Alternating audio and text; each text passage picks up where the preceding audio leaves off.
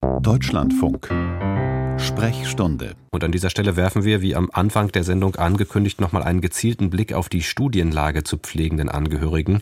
Welche Daten gibt es zu den Belastungen und Wünschen dieser Menschen oder dazu, wie sich Pflege und Beruf vereinbaren lassen? Ein Thema, über das wir eben ja auch noch gesprochen haben. Zu diesen Fragen geforscht hat Professorin Sabine Bonit-Joschko vom Lehrstuhl für Management und Innovation im Gesundheitswesen an der Universität Witten-Herdecke.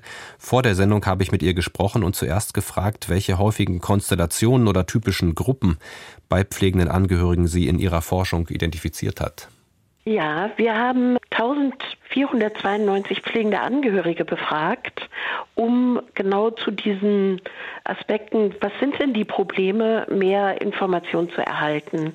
Und wir haben fünf Gruppen identifiziert, die durch unterschiedliche Pflegesituationen, aber auch daraus entstehende Belastungen sich signifikant voneinander unterscheiden.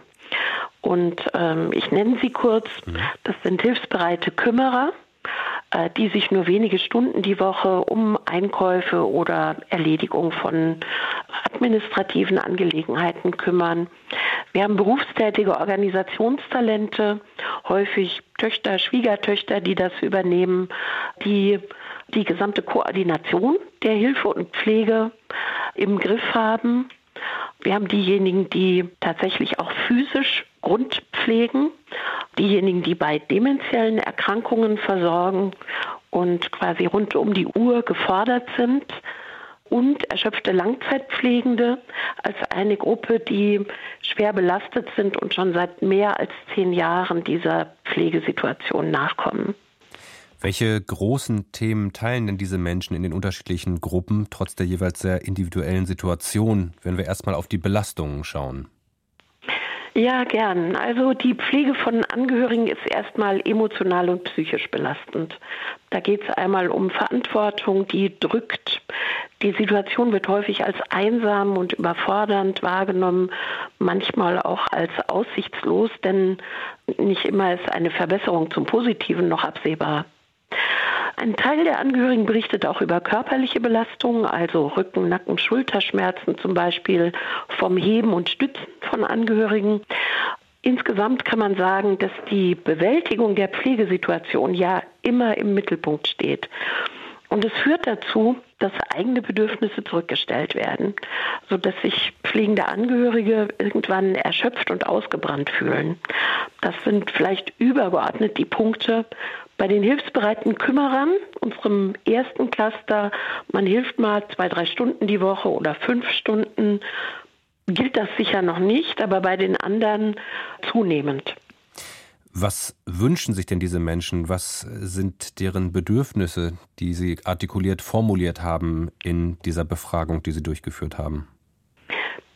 Unser Ziel war ja für die fünf Cluster jeweils unterschiedliche Arten der Unterstützung dann auch zu entwickeln. Aber äh, ich kann gern mal übergeordnet sagen, was die Hauptthemen sind. Punkt eins: gut zugängliche Information und Beratung. Das ist wesentlich. Und alle pflegenden Angehörigen in allen Pflegesituationen, das kann ich wirklich so grundsätzlich sagen, brauchen früher umfassender und konkreter Informationen zur Einschätzung und Planung der Versorgung ihres Angehörigen. Jetzt können Sie natürlich sagen, dass es doch schon sehr viele Informations- und Beratungsangebote gibt. Und das ist grundsätzlich richtig. Aber sie sind nicht leicht zugänglich, zum Beispiel an Öffnungszeiten gebunden. Sie sind nicht umfassend, weil selbst Beratungsexperten nicht den Überblick über die Vielzahl der Anbieter und Angebote haben. Und sie sind häufig nicht konkret genug, wenn es zum Beispiel darum geht, Unterstützung zu vermitteln. Jetzt haben Sie eben von sozusagen zielgerichteten Handlungsempfehlungen für diese unterschiedlichen Gruppen, die Sie identifiziert haben, mhm. gesprochen. Vielleicht können Sie da einmal zwei Beispiele nennen. Ja gut, also ich nehme mal unsere hilfsbereiten Kümmerer, die könnten über Online-Tools fast alles ähm, für ihre pflegebedürftigen Angehörigen tun. Das ist für sie die erste Anlaufstelle. Insofern könnte darüber sowas wie ein Medikationscheck erfolgen. Das ist ein konkretes Beispiel. Ich schaue mal noch in meine anderen Gruppen rein. Ah ja, für meine berufstätigen Organisationstalente Für die ist der Hauptdruck, dass irgendwas passiert, während sie eigentlich in der Arbeit unabkömmlich sind. Und das kann immer passieren, dass in einem Pflegearrangement plötzlich eine Lücke auftritt, ein Notfall. Und insofern bräuchte es eigentlich ein, ein Notfalltelefon und auch Notfallunterstützungsangebote zur Füllung dieser Lücken. Das wäre hier sehr hilfreich. Natürlich für diejenigen, die körperlich unterstützen gibt es viele Schulungsangebote, die müssen in die Pflegesituation kommen. Diese äh, müssen wirklich vor Ort beraten. Da geht es auch um Wohnberatung, Beratung zu Hilfsmittellösungen, Hebehilfen zum Beispiel. Und je höher die Belastung, desto eher braucht es ein Case Management, also ein individuelles Eingehen unter Berücksichtigung aller Möglichkeiten, die unser umfassendes Sozialsystem bietet. Man kommt nur so schwer ran. Wir haben es eben schon angesprochen. Dieser Zusammenhang Erwerbstätigkeit, eigene Berufstätigkeit und die Pflege von Angehörigen.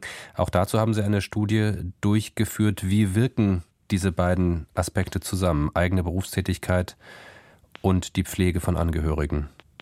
Nun, wir haben ja in der Regel erst die Berufstätigkeit und dann kommt es zu einem Pflegefall in der Familie und dann geschieht es durchaus, dass Angehörige ihre Erwerbstätigkeit reduzieren oder ganz aufgeben, um die Pflege eines nahestehenden Menschen zu übernehmen.